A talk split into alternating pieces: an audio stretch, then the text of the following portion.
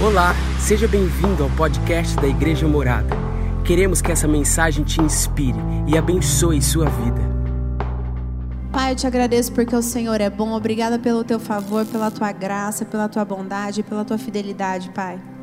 Nós estamos aqui com o nosso coração aberto, Pai, como uma boa terra onde a tua palavra vai ser semeada. E eu declaro que ela vai produzir e frutificar.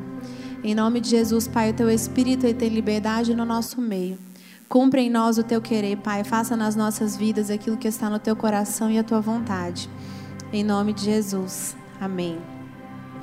Queridos, eu queria começar falando com vocês aqui nesse texto.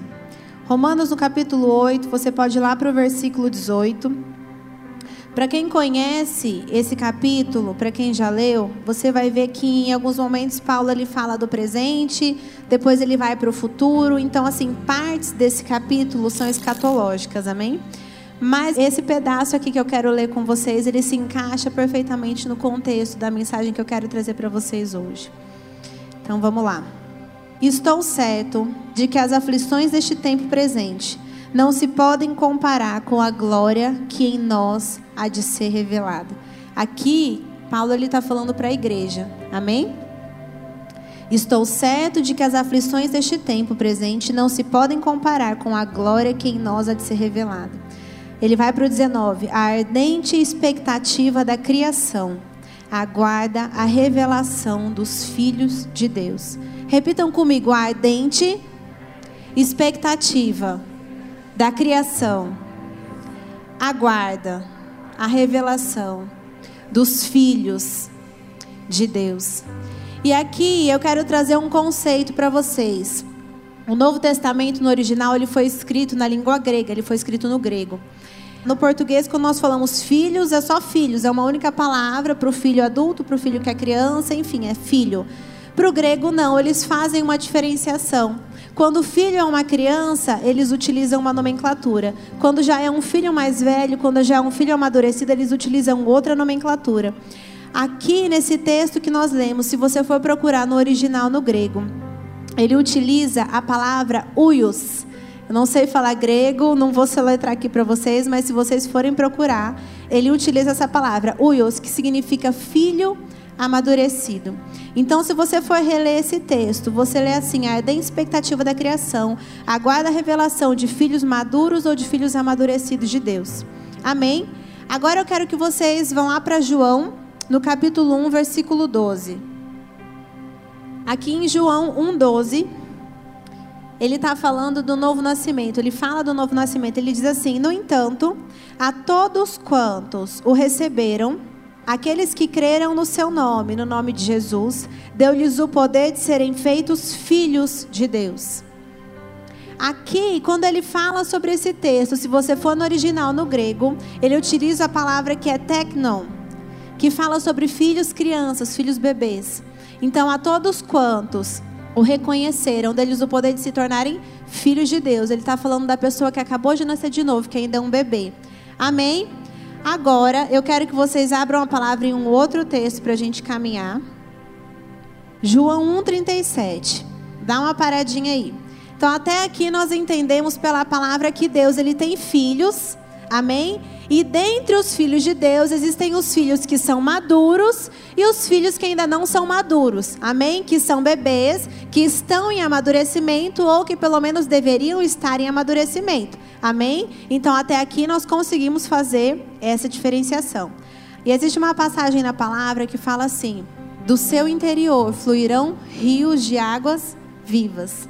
Quando Jesus ele fala que do interior dos filhos fluirão rios de águas vivas, ele fala que a partir do momento que você se torna um filho de Deus, que o Espírito de Deus vem habitar dentro de você, esse Espírito é o Espírito de vida, é o Espírito da verdade.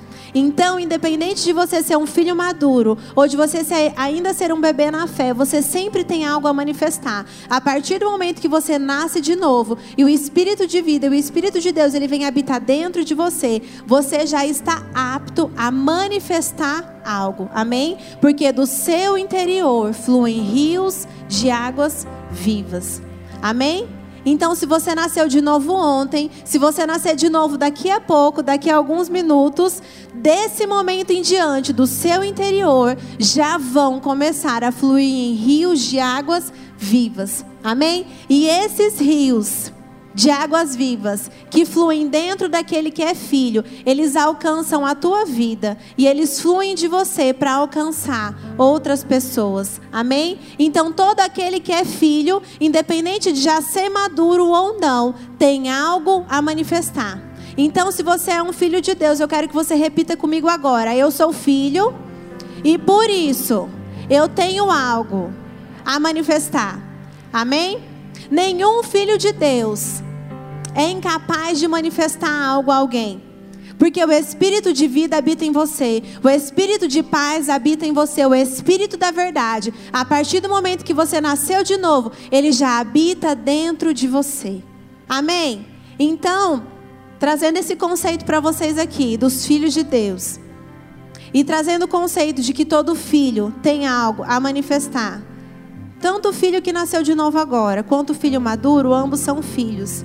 Mas o desejo de todo pai é o que? Que o seu filho cresça e que o seu filho amadureça. Não é assim? Naturalmente falando, eu tenho dois filhos. O meu desejo para eles é que eles cresçam e que eles amadureçam. Esse é o normal, esse é o comum. Amém? Por quê? Por que, que é o desejo de Deus que nós cresçamos e que nós amadureçamos? Porque existem coisas que só um filho maduro pode provar e pode desfrutar. Um filho que tem maturidade, um filho que é maduro, ele aumenta o campo de atuação dele. Um filho maduro, ele aumenta o local onde ele consegue chegar. Você pega um bebê, quando ele tem meses, quando ele engatinha, ele ainda não anda. Ele está ali no bercinho dele, no colo da mãe, é o espacinho dele. Mas à medida que o bebê vai crescendo, à medida que o bebê ele vai amadurecendo, ele vai maximizando a área de atuação dele. Ele vai descobrindo novas coisas, ele vai tendo acesso a novas informações. E à medida que ele vai amadurecendo, ele vai se descobrindo. Amém? Então, o desejo de Deus é que os seus filhos amadureçam, é que os seus filhos cresçam. Para quê? Para que ele consiga confiar responsabilidades maiores nas nossas mãos. Para que ele consiga compartilhar conosco coisas que estão por vir. Para que ele consiga projetar no nosso coração sonhos, planos e projetos que vão trazer significado para as nossas vidas. Amém? Porque só um filho maduro consegue entender essas coisas. Não é que o filho que é bebê, ele não deixa de ser filho. Deus ele não ama menos o filho bebê do que o filho maduro, não. Ele é pai do mesmo jeito, ele ama do mesmo jeito. Mas à medida que o tempo vai passando, a expectativa de Deus é que o filho cresça, é que o filho amadureça. Amém? E esse amadurecimento, ele traz coisas para a nossa vida porque à medida que nós amadurecemos, nós vamos ficando sensíveis para entender a vontade do nosso Pai, para entender por onde nós devemos ir, o que nós devemos fazer. E esse amadurecimento, ele também beneficia as outras pessoas. Então, o desejo de Deus é que nós, como filhos, cresçamos e amadureçamos. Agora, qual a boa notícia que eu quero falar para vocês? No natural, quando você vai crescendo, o natural, a carne, o seu físico, ele precisa de tempo, né? Para crescer. Então, assim, um bebê nasceu hoje, ele não vai se desenvolver completamente daqui um mês, daqui um ano. Não, existem fases. Isso é no físico. O seu intelecto, ele vai se desenvolvendo à medida que você vai estudando, à medida que você vai estudando. Agora, o seu espírito, ele se desenvolve à medida que você tem fome e sede da presença do seu Pai à medida que você se entrega, à medida que você se relaciona com Deus, o seu espírito ele vai crescendo e você vai se tornando um filho maduro. Amém? E é por isso que não importa quantos anos você tenha de igreja, não importa quanto tempo você frequente uma igreja. A sua maturidade na fé, a sua maturidade como um filho de Deus, ela não está associada ao seu tempo de congregação, mas ela está associada à sua entrega, à sua fome e à sua sede. Amém? Então, se você nasceu de novo ontem, mas você estiver sedento por conhecer mais do seu pai, você estiver sedento por desenvolver um relacionamento com o teu pai, você vai crescer e você vai amadurecer. E à medida que esse crescimento for chegando, o Senhor ele vai descortinando coisas na sua vida. Amém? Então, um filho maduro, ele tem a sua área de alcance maximizada. Se você quiser anotar, a maturidade do corpo, ela vem com o tempo. A maturidade do intelecto é uma função de aprendizado. Mas o espiritual, ele não depende do tempo e nem do aprendizado, mas de um relacionamento intenso com o nosso Pai. Amém? Quem é a nossa maior referência de filho? Jesus. A palavra fala que Jesus ele era um unigênito e depois ele se tornou o primogênito quando ele se fez carne e habitou entre nós. Ele se tornou o primogênito porque depois dele viriam muitos outros que somos nós. Então Jesus, ele é o nosso maior referencial de filho. Jesus, ele foi o nosso exemplo de um filho maduro. E vocês sabiam que até Jesus precisou amadurecer no relacionamento dele com o Pai?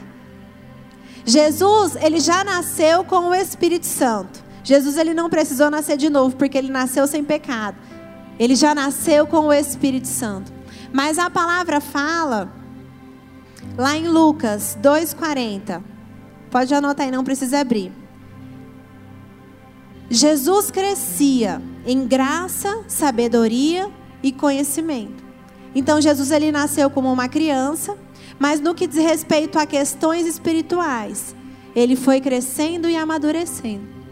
Jesus ele lia as escrituras, Jesus ele se relacionava com o Pai. Por várias vezes na palavra você vai ver que Jesus ele se retirava para orar. Jesus ele desenvolveu um relacionamento com o Pai. E Jesus é o nosso maior exemplo de um filho maduro. Amém? Já já nós vamos voltar lá para o primeiro texto que nós lemos. O meu foco hoje com vocês, ao falar sobre filhos e sobre filhos maduros, e trazendo para esse exemplo de que Jesus foi o nosso maior exemplo de maturidade eu quero desafiar vocês depois a chegar em casa. Se você nunca fez isso, e a ler os evangelhos. E a procurar nos evangelhos. Sabe aquela parte que está escrita em vermelho, que são todas as falas de Jesus? E você vai ver a forma como Jesus andou aqui na terra, a forma como ele falava, a forma como ele agia. E o principal, a forma como ele fazia para alcançar as pessoas. Eu comecei lendo com vocês um texto que fala que a criação aguarda com ardente expectativa pela manifestação dos filhos. Camila, o que é a criação? Criação é tudo, né, que Deus criou, mas nós também podemos nos referir à criação, à criatura, como homem que ainda não nasceu de novo, como homem que ainda não é filho. Porque a palavra diz que a todos quantos o receberam, deles o poder de serem feitos filhos. Ou seja, não é todo ser humano que é filho, porque pela palavra só é filho quem o recebeu. Então, a, a, a ardente expectativa da criação aguarda pela manifestação dos filhos. E como foi que o filho primogênito como foi que o filho, que é o nosso maior referencial de maturidade, como foi que o filho que veio nos expressar qual é a real vontade do Pai, se manifestou aqui na terra no sentido de alcançar as pessoas. Pode ler em todos os textos, você sempre vai ver Jesus se movendo em bondade, compaixão e poder. Essas eram as características de Jesus quando ele alcançava as pessoas com tudo que ele falava e com tudo que ele fazia. Bondade, compaixão e poder. Então, tudo que nós fazemos diferente disso está fora daquilo que é o padrão de Deus. Querido, o que Deus mais ama são pessoas. Como eu falei, se você já é filho, existe algo dentro de você para ser liberado. Se você já é filho, existe vida dentro de você para ser liberada para as pessoas. Eu vou ler aqui daqui a pouco com vocês alguns textos para mostrar a forma como Jesus se movia, a forma como Jesus se manifestava. Sabe por quê? Ao longo do tempo, a igreja, ao invés de se mover como Cristo se movia, a igreja, ao invés de atrair as pessoas, as criaturas como Cristo fazia, a igreja ela se fechou. E ao invés de atrair, ela começou a apontar o dedo, e ao invés de atrair, ela começou a julgar, e ao invés de atrair, ela começou a repelir. Só que, querido, o Senhor nos chamou para mostrar para a humanidade que Ele é amor Jesus, se você for ler em várias passagens, Jesus ele fala: Eu não vim para julgar, eu vim para salvar. Em todo o tempo que Jesus se encontra com o pecador, em todas as passagens que Jesus se encontra com pessoas, peca... na verdade todos eram pecadores, né? Porque ele ainda não tinha morrido e, e nascido de novo mas com pessoas que naquela época os religiosos julgavam como pecadores. Em todo o tempo, Jesus estava lá estendendo a mão. Em todo o tempo, Jesus ele passava por cima da religião, Jesus ele passava por cima do preconceito para atingir a necessidade das pessoas para estender a mão e trazer auxílio, para estender a mão e trazer salvação. Em todos os momentos que Jesus estendeu a mão para um pecador, em todos os momentos que Jesus estendeu a mão para alguém que estava em pecado, essa mão estendida de Cristo, ela não significa concordância com o pecado, mas significa graça, significa misericórdia. E Jesus, ele em todo tempo ele estendia a mão. Ele apresentava graça, ele se revelava como misericórdia. E depois disso ele falava: "Agora vá e não peques mais. Sabe por quê, querido? Quando você chega para uma pessoa e aponta o pecado dela, isso não traz transformação para a vida dela. Jesus ele não fazia isso. Me mostra aqui na Bíblia alguma vez que Jesus chegou para uma mulher adúltera. Afasta-te de mim, pecadora. Mas o que é que ele fez? Quando os religiosos pegaram uma adúltera e apresentaram em uma praça pública. O que é que Jesus fez? Os religiosos chegaram e falaram: Jesus, essa mulher foi pegada em adultério. E a punição da lei era apedrejamento. E Jesus estava ali. E ele olhou para aqueles homens e ele falou: Aquele que dentre vós não tem pecado, seja o que atire a primeira pedra. Quem era o único daqueles homens que poderia apedrejar aquela mulher? Ele mesmo, Jesus. Só ele podia trazer aquele julgamento para ela. E o que, que ele fez? Ele abaixou a cabeça e começou a mexer, escrever, sei lá, que ele estava fazendo, desenhar na areia. E a palavra fala que um a um, aqueles homens eles foram se retirando e eles foram saindo. Até que não sobrou ninguém. E Jesus ele olha para aquela mulher e ele fala assim: mulher, aonde estão os teus acusadores? E ela fala: eles se foram. E aí ele fala: ninguém te condenou. Eu também não te condeno. Vá e não peques mais. Ele apresentou salvação, ele apresentou livramento para aquela mulher. Ele apresentou graça. Pela lei, ela merecia o apedrejamento. Ela tinha errado, ela tinha cometido um pecado. Ela não estava certa. Mas no meio do erro dela, Jesus que é a salvação, Jesus que é a graça, Jesus que é a misericórdia, ele estende a mão dele e ele fala: Eu não te condeno, mas agora vá e não peques mais. Porque debaixo de uma atitude de graça, debaixo de uma atmosfera de compaixão, ela poderia se fortalecer para que ela não voltasse a cometer o erro que ela cometeu. Amém? Então Jesus ele se movia em compaixão, em bondade e em poder. Se Jesus não fez isso com as pessoas, por que, que a igreja de hoje quer fazer?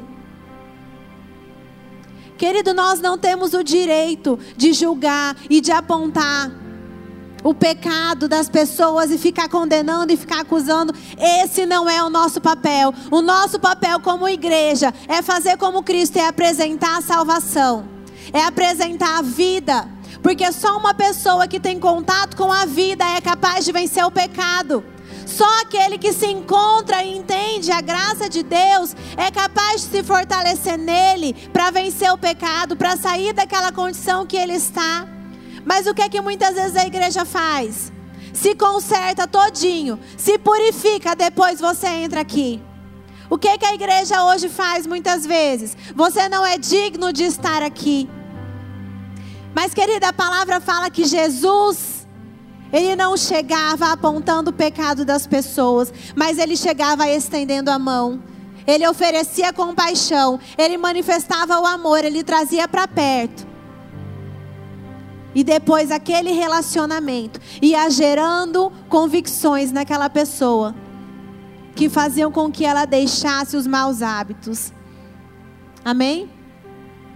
Querido, se você faz parte dessa igreja aqui, você já percebeu que a gente não sobe aqui nesse púlpito para ficar falando de pecado, de pecado e de pecado. A gente fala de vida, de vida e de vida. A gente fala da graça, da bondade e do perdão de Deus. E você sabe o que acontece? Quando as pessoas elas recebem esse entendimento, quando as pessoas recebem esse amor, quando essas pessoas entendem a graça e o favor de Deus que está disponível sobre a vida delas, para que elas saiam do erro e comecem a viver uma vida reta diante de Deus, elas mesmas são constrangidas a mudarem. O que tem de gente que chega para mim e fala, pastor, eu moro junto há 10 anos, eu moro junto há 15 anos, mas eu não sei, eu estou incomodada, eu quero casar. E a gente não precisou falar nada, porque o Espírito da verdade, ele nos guia a toda a verdade. O Espírito Santo que habita em nós, ele tem capacidade suficiente para te convencer do teu pecado. Não sou eu que preciso ficar te apontando o dedo. Não sou eu que preciso falar para você o que é que você tem que transformar na sua vida. É o Senhor quem conhece o teu coração. É Ele quem vai falar com você. Isso significa que nós concordamos com o pecado e com o erro? Não. Mas o Senhor não nos chamou para apresentar o pecado das pessoas e para apontar o erro das pessoas. O Senhor nos chamou para pregar a Cristo. O Senhor nos chamou para ensinar e para falar sobre vida. E a partir do momento que você tem contato com a vida, aquilo que produz morte já não vai mais te atrair. Mas quem faz isso dentro de você chama-se Espírito Santo. Não é o seu pastor, não é a pessoa que está do seu lado.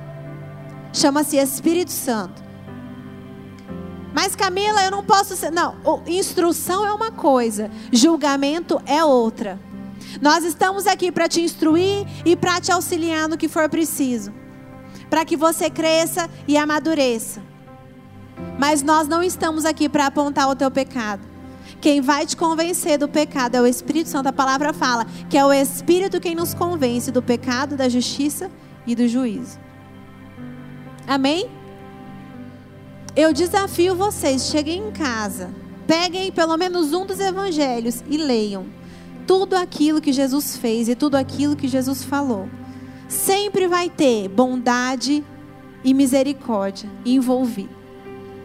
E agora eu quero falar um pouquinho da parte do poder bondade, compaixão e poder. Jesus ele se movia em poder. A palavra diz que o mesmo poder que ressuscitou Jesus Cristo dos mortos, ele habita em mim e em você.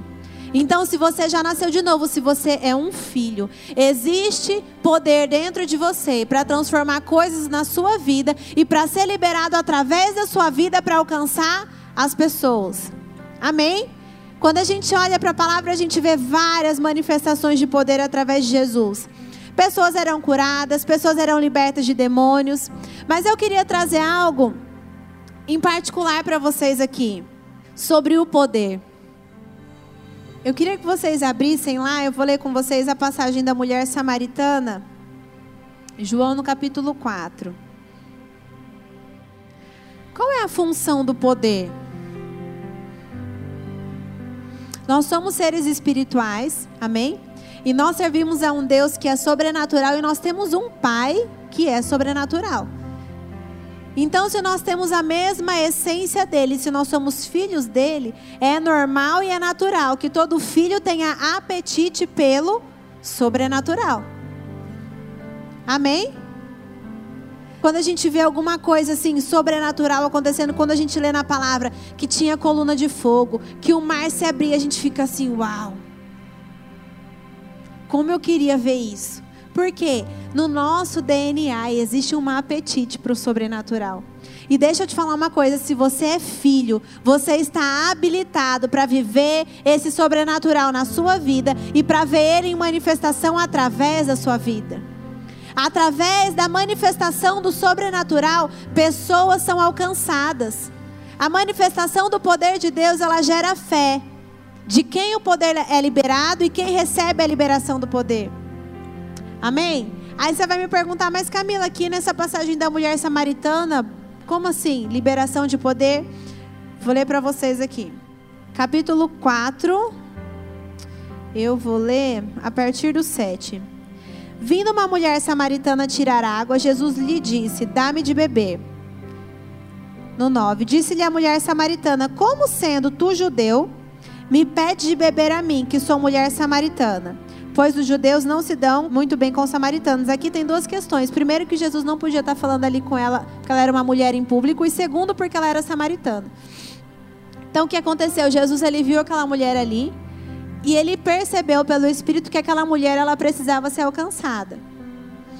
E ele foi o que? Ele foi intencional de ir até aquela mulher. Se você for ver mais para cima, a mulher estava ali no poço. Ela não estava cruzando o caminho de Jesus. Opa, esbarrei, vou fazer algum milagre. Não. Jesus ele foi intencional. Ela estava lá no poço e Jesus ele foi até ela. E aí Jesus ele pega e começa a conversar com a mulher. E foi o que eu falei para vocês. Jesus, ele, pela lei ali, pelos costumes deles, ele não, ele não podia conversar com ela em público por ela ser mulher e porque ela era samaritano. Então Jesus ele se arriscou. E ele foi falar com ele. Ele arriscou o quê? A reputação dele e a dela. E ele pegou e ele foi, e ele chegou para falar com aquela mulher. E aí ele pega e começa a falar com ela. Ele chegou perto dela e falou assim: "Dá-me de beber". Realmente vocês acham que Jesus estava com sede? Ele podia beber água de outro jeito, mas ele queria alcançar aquela mulher. Então ele pegou, ele achou um pretexto para chegar perto dela e conversar com ela. Dá-me de beber. Disse-lhe a mulher samaritana: Como sendo tu judeu, me pede de beber a mim, que sou mulher samaritana? Pois os judeus não se dão bem com os samaritanos. No 10, respondeu-lhe Jesus: Se conheceras o dom de Deus e quem é o que te pede, dá-me de beber, tu lhe pedirias e ele te daria água viva. Jesus pega e já dá a deixa ó, eu sou alguém que quero te alcançar de alguma forma. Aí a mulher pega e responde assim: Disse-lhe a mulher: Senhor, tu, você não tem nem com que tirar água. Tipo assim, ela estava meio que desdenhando, entendeu? Ela fala assim: Ó, você não tem nem com que tirar água do poço. De onde é que você vai me dar água viva? Eu imagino ela meio que debochando da situação. E aí ele pega e fala: Todo aquele que beber dessa água tornará ter sede, mas aquele que beber da água que eu lhe der nunca mais terá sede. Deveras a água que eu lhe der se fará nele uma fonte de água que jorrará para a vida eterna. E aí ela começa a prestar um pouco mais de atenção, ela para, ouve, mas ainda não está dando muita credibilidade. Aí vem o quê? Ele fala assim para ela: vai e chama o teu marido. Aí ela pega e fala assim: eu não tenho marido. Aí Jesus fala assim para ela: ó a manifestação do poder, da revelação. Disseste bem, não tem marido. Você já teve cinco e o que hoje está com você, ele não é teu marido. Aí o que, que ela faz? Uau! E aquela mulher que estava dura para receber, debochando dele, ela já se abre e fala: Como assim? Né? E aí eles começam a discorrer toda uma conversa. E no final das contas, aquela mulher ela é alcançada mas aí você vai lá para o 29 para você ver o que é que chamou a atenção dessa mulher. Por que ela parou para dar ouvidos ao que Jesus estava falando? Lá no 29 diz assim: Vinde, ela aconteceu a situação, depois ela foi correndo contar para os outros o que, que ela tinha presenciado. E ela fala assim: Vinde, vede um homem que me disse tudo quanto eu tenho feito. existem pessoas que elas vão vir no culto, ou então você vai conversar com elas, a sua própria vida vai ser uma influência para elas e elas vão ser mais facilmente alcançadas. Mas existem pessoas que precisam de um sobrenatural para ser alcançadas. E eu queria te dizer aqui hoje que se você é um filho, você é a porta que pode estar aberta para que essa pessoa seja alcançada através da sua vida. Amém? Camila, mas era Jesus. Jesus estava se movendo pelo Espírito. E esse mesmo Espírito habita em nós. Então nós também podemos nos mover nisso. Você já imaginou uma coisa você chegar para uma pessoa e falar assim, querido, Jesus te ama. Outra coisa é você estar tá num lugar e você se dispor para Deus e se disponibilizar e falar, Pai, eu estou aqui. Me mostra a necessidade das pessoas, eu quero alcançar as pessoas. A palavra fala, Paulo, ele ora e fala: Eu peço para que me conceda espírito de revelação e de poder. E aí, uau, Jesus te revela algo. E você chega para uma pessoa e fala assim: Tudo bom? Você estava ontem orando de tal jeito e você perguntou e pediu isso para Deus. Eu estou aqui para te falar que o Senhor ouve. Menino, aquela pessoa ela já se rende ali na hora. Manifestação de poder. A manifestação do poder de Deus atrai as pessoas. E isso está disponível para a igreja. Amém. Eu quero te contar dois testemunhos. Eu tenho vivido, eu estou falando isso, queridos, porque eu tenho vivido isso. Eu tenho vivido isso. Eu frequento a igreja desde que eu tinha oito anos de idade. Eu falo que eu me converti de fato, que eu nasci de novo com 16. Mas há, somente há alguns meses atrás, eu fui começar a entender sobre isso realmente. E eu falei, pai, eu quero começar a provar disso. Para que o teu nome seja glorificado, para que pessoas sejam alcançadas. Para que eu me revele como filho, para aquelas pessoas que estão com uma ardente expectativa de que os filhos se revelem. E aí eu comecei a me abrir para isso. E aí o que, que eu estava esperando, né? Num culto, às vezes eu tô aqui, eu tô orando, eu tô no louvor, eu falo, pai, e aí é fácil, você tá aqui, você vai, você abraça uma pessoa, você ora. Aí eu tô um dia lá, tem uns meses atrás, eu tô no meu no consultório médico, cheio de gente, cheio. De repente entrou um casal de senhores, devia ter uns 70 e poucos anos. A hora que eu olhei para eles, eu vi uma imagem. Aí eu vi aquela imagem, daí eu fiquei bem quietinha no meu lugar. O consultório cheio de gente, nunca vi a pessoa na minha vida. Aí eles pegaram e sentaram do meu lado, assim, os dois, o casalzinho, coisa mais bonitinha.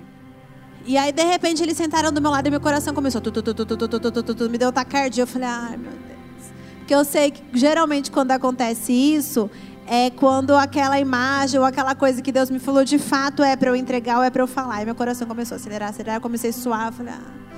Eu, senhor, nem posso ser na igreja, eu tô pedindo para contaminar na igreja, assim, né? No meio do consultório. E acelerar, acelerar. Aí o senhorzinho pegou e saiu do meu lado e foi para lá. Eu falei, não, pai, se ele voltar e sentar aqui de novo, eu falo.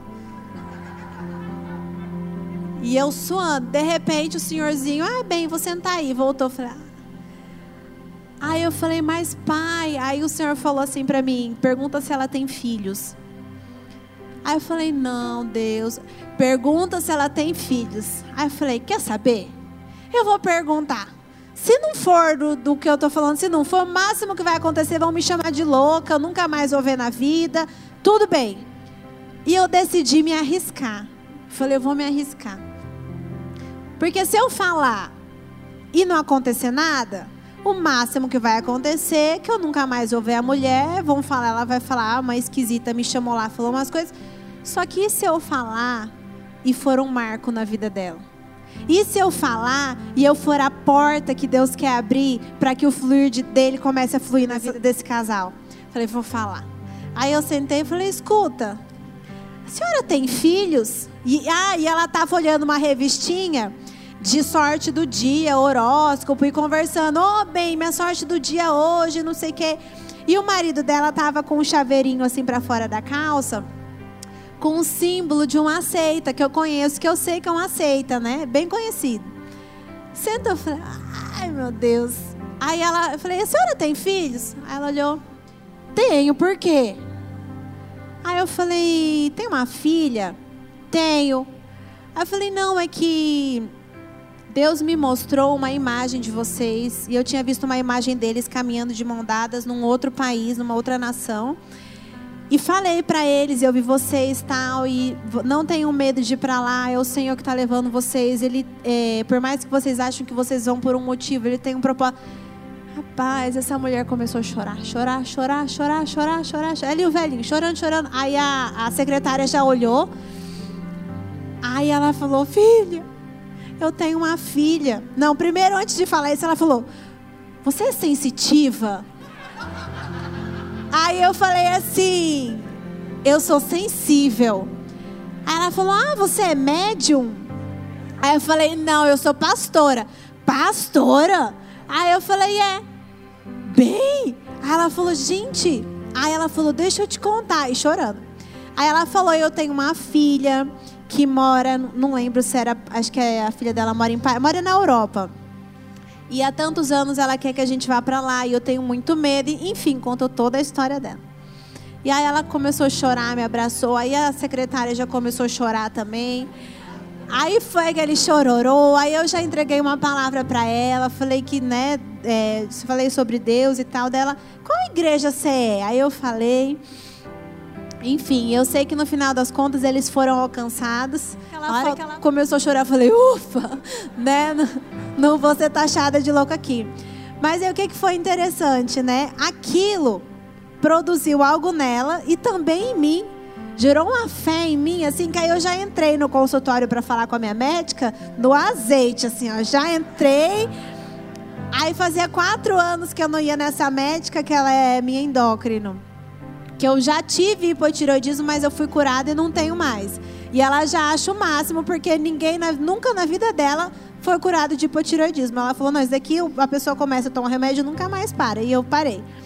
Aí eu entrei lá, né, só pra fazer exame de rotina, essas coisas, eu já entrei, ela já olhou assim, já comecei. E fazia quatro anos que eu não ia, já contei um monte de testemunho, falei que eu quase tinha morrido duas vezes, e não sei o quê. E ela já falou, meu Deus, e já comecei a falar de Deus para ela, e ela já começou a corresponder. E ela também foi alcançada. Amém? E por que, que eu estou falando isso para vocês? Se arrisquem a andar no poder de Deus. Porque pessoas precisam ser alcançadas. Existem pessoas gemendo. Existem pessoas com expectativa para terem acesso à vida que você tem, para terem acesso ao Pai que você tem. Quando você se arrisca pelas pessoas, você está demonstrando amor por elas. Não importa a minha reputação, pode me chamar de louca, eu posso errar, mas se for para alcançar uma pessoa, eu vou me arriscar. Amém? Jesus, querido, ele arriscava a reputação dele sem problema nenhum. A palavra fala que ele se sentava na mesa com os publicanos. Quando é, Maria derramou o vidro de perfume no, nos pés dele, ele estava lá enxergando o coração daquela mulher e os religiosos atrás falando assim: hum, se ele soubesse quem é ela que está lavando os pés, porque ela era uma prostituta. E aí Jesus pega e pelo Espírito ele percebe o pensamento deles e ele fala: Vocês não fizeram nada por mim. Ela está me preparando para o meu sepultamento, porque eu enxergo o coração dela. Eu não olho para essa mulher segundo os pecados que ela cometeu. Eu olho para o coração dela. E ela está reconhecendo quem eu sou. E porque ela está reconhecendo quem eu sou, os pecados dela serão lançados no mar do esquecimento. Amém? Então a mensagem que eu quero deixar para vocês hoje é que se você é filho, você tem algo a manifestar. Independente de quanto tempo você tenha de, de convertido, de, de cristianismo, existe algo dentro de você que as pessoas estão precisando. Se arrisque pelas pessoas. Olhe para o seu referencial de filho perfeito, de filho maduro, que é Cristo. Veja nos evangelhos a forma como Cristo lidava com as pessoas. Veja nos evangelhos a forma como Cristo lidava com o pecador e siga conforme ele fazia. Não faça nada diferente do que está na palavra. Às vezes a gente ensina sobre o amor, às vezes a gente parece que é até um pecado, né? A gente ensinar sobre a graça de Deus, sobre o amor de Deus, sobre você estender a mão. As pessoas falam que a gente está concordando com o pecado, que não, quando Jesus estendia as mãos, não era concordância com o pecado, mas era a manifestação da graça, da bondade e da compaixão. E a pessoa que vive no pecado, ela só consegue sair dessa vida de pecado através do amor e da compaixão. Quando ela entende isso, através da sua vida, você aproximando ela do Pai, você reconciliando o mundo com Deus. A palavra fala que Jesus ele veio para nos reconciliar com o Pai. Então, se você é filho, você já foi reconciliado. E a palavra fala que ele te outorgou o ministério da reconciliação. E como é que você vai cumprir esse ministério da reconciliação da mesma forma como ele fez? Amando, não condenando, não julgando, mas amando, se arriscando pelas pessoas. Se disponha para o Senhor, querido, fala: Pai, eis-me aqui. Eu sou um canal do Senhor para alcançar a vida das pessoas. A tua palavra diz que do meu interior fluem rios de águas vivas. Não é uma lagoa, não é um lago que está parado, mas os rios eles se movimentam. Do seu interior existem movimentações de provisões e de coisas divinas que pessoas ao seu redor estão precisando. Então se arrisque em se disponibilizar para que o Senhor alcance pessoas através da sua vida. Amém? Não se contenha em receber apenas para você. Mas olha para as pessoas com um olhar de compaixão, porque da mesma forma como hoje elas estão perdidas, você também um dia esteve. Isso é compaixão, é você se colocar no lugar do outro. É você entender que da mesma forma como um dia você já foi vazio, da mesma forma como um dia você já foi ausente de sonho, de esperança, existem pessoas que estão na mesma condição que você já teve um dia. E essa compaixão vai fazer com que você não meça esforços para alcançar as pessoas. Essa compaixão vai fazer com que você não considere a sua reputação para alcançar as pessoas. Não tem problema do que vão falar de mim. Não tem problema se a religião fala que não pode ser assim. Se Cristo fez dessa forma, eu também posso fazer. Se Cristo usou de misericórdia com as pessoas, eu também vou usar de misericórdia. Se Cristo estendeu a mão, eu também vou estender a mão. Então a vontade do Senhor é que os seus filhos cresçam e amadureçam e andem nessa terra manifestando bondade, compaixão e poder. A vontade do Senhor é trazer o céu para a terra. A vontade de Deus é estabelecer o reino dele aqui na terra. Jesus, na oração do Pai Nosso, ele fala: que seja feita aqui na terra assim como é no céu. E como é que essa vontade boa e perfeita vai ser estabelecida aqui na terra? Através dos filhos. Você é um filho, você é um agente responsável pelo estabelecimento do reino dos céus aqui na terra. Existe poder dentro de você para isso. Existe graça dentro de você para isso. Existe virtude dentro de você para isso. Não se conforme, querido, em permanecer da forma como você está. O seu relacionamento com o teu pai, ele gera fome dentro de você. Quanto mais você se relaciona, mais fome você tem. Como eu falei aqui, a tua maturidade como cristão, a tua maturidade como filho de Deus, ela não é com o tempo, ela é com a intensidade da sua entrega. Ela é com a intensidade do seu relacionamento. E quanto mais você se relaciona, mais fome você tem de fazer a vontade daquele que te chamou. Jesus ele dizia assim: "A minha comida é fazer a tua vontade" aquilo que me alimenta, aquilo que me supre, aquilo que me traz vida, porque a comida ela traz o que para o nosso corpo? Vida. Aquilo que me traz vida é fazer a tua vontade. E essa é a vontade do Senhor. Que você tenha esse desejo, esse anseio no seu coração por crescimento, porque à medida que você desenvolve esse relacionamento e que você se torna um filho maduro, como eu falei, coisas são descortinadas diante de você. Sonhos, projetos, enfim, uma infinidade de coisas é descortinado diante de você. Pai, em nome de Jesus, eu oro por cada filho, Pai, por cada pessoa que está aqui hoje. Senhor, eu oro, Pai, para que essas pessoas tenham sede, para que essas pessoas tenham fome, Pai, da tua presença, do teu poder, Pai. Eu oro, Senhor, por uma igreja, Pai, que tem fome da manifestação do teu poder, Pai. Eu oro, Senhor, por essas pessoas e declaro que elas não vão mais aceitar permanecer como elas estão. Mas eu declaro um renovo e um refrigério do Senhor sobre a vida delas, Pai.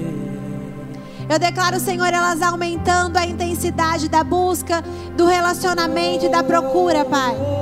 Para que coisas sejam esclarecidas no coração deles, Pai. E para que eles possam, Senhor, de fato, Pai ser livres, Pai, para fluir, Senhor, com o teu poder, com a tua graça, Pai, com a tua bondade, com a tua compaixão. Em nome de Jesus. Pai, obrigada por essas pessoas, Pai, que estão aqui. Senhor, obrigada, Pai, por essa palavra, Senhor, que entrou no coração deles, Pai. Eu declaro que essa palavra vai frutificar, Pai. Vai dar fruto na vida deles, Pai. E esses frutos também alimentarão outras pessoas, Pai. Em nome de Jesus, eu declaro cada um deles voltando para casa, Senhor, em paz. Essa foi uma mensagem da Igreja Morada. Para ficar por dentro e saber mais, nos acompanhe em nossas redes sociais.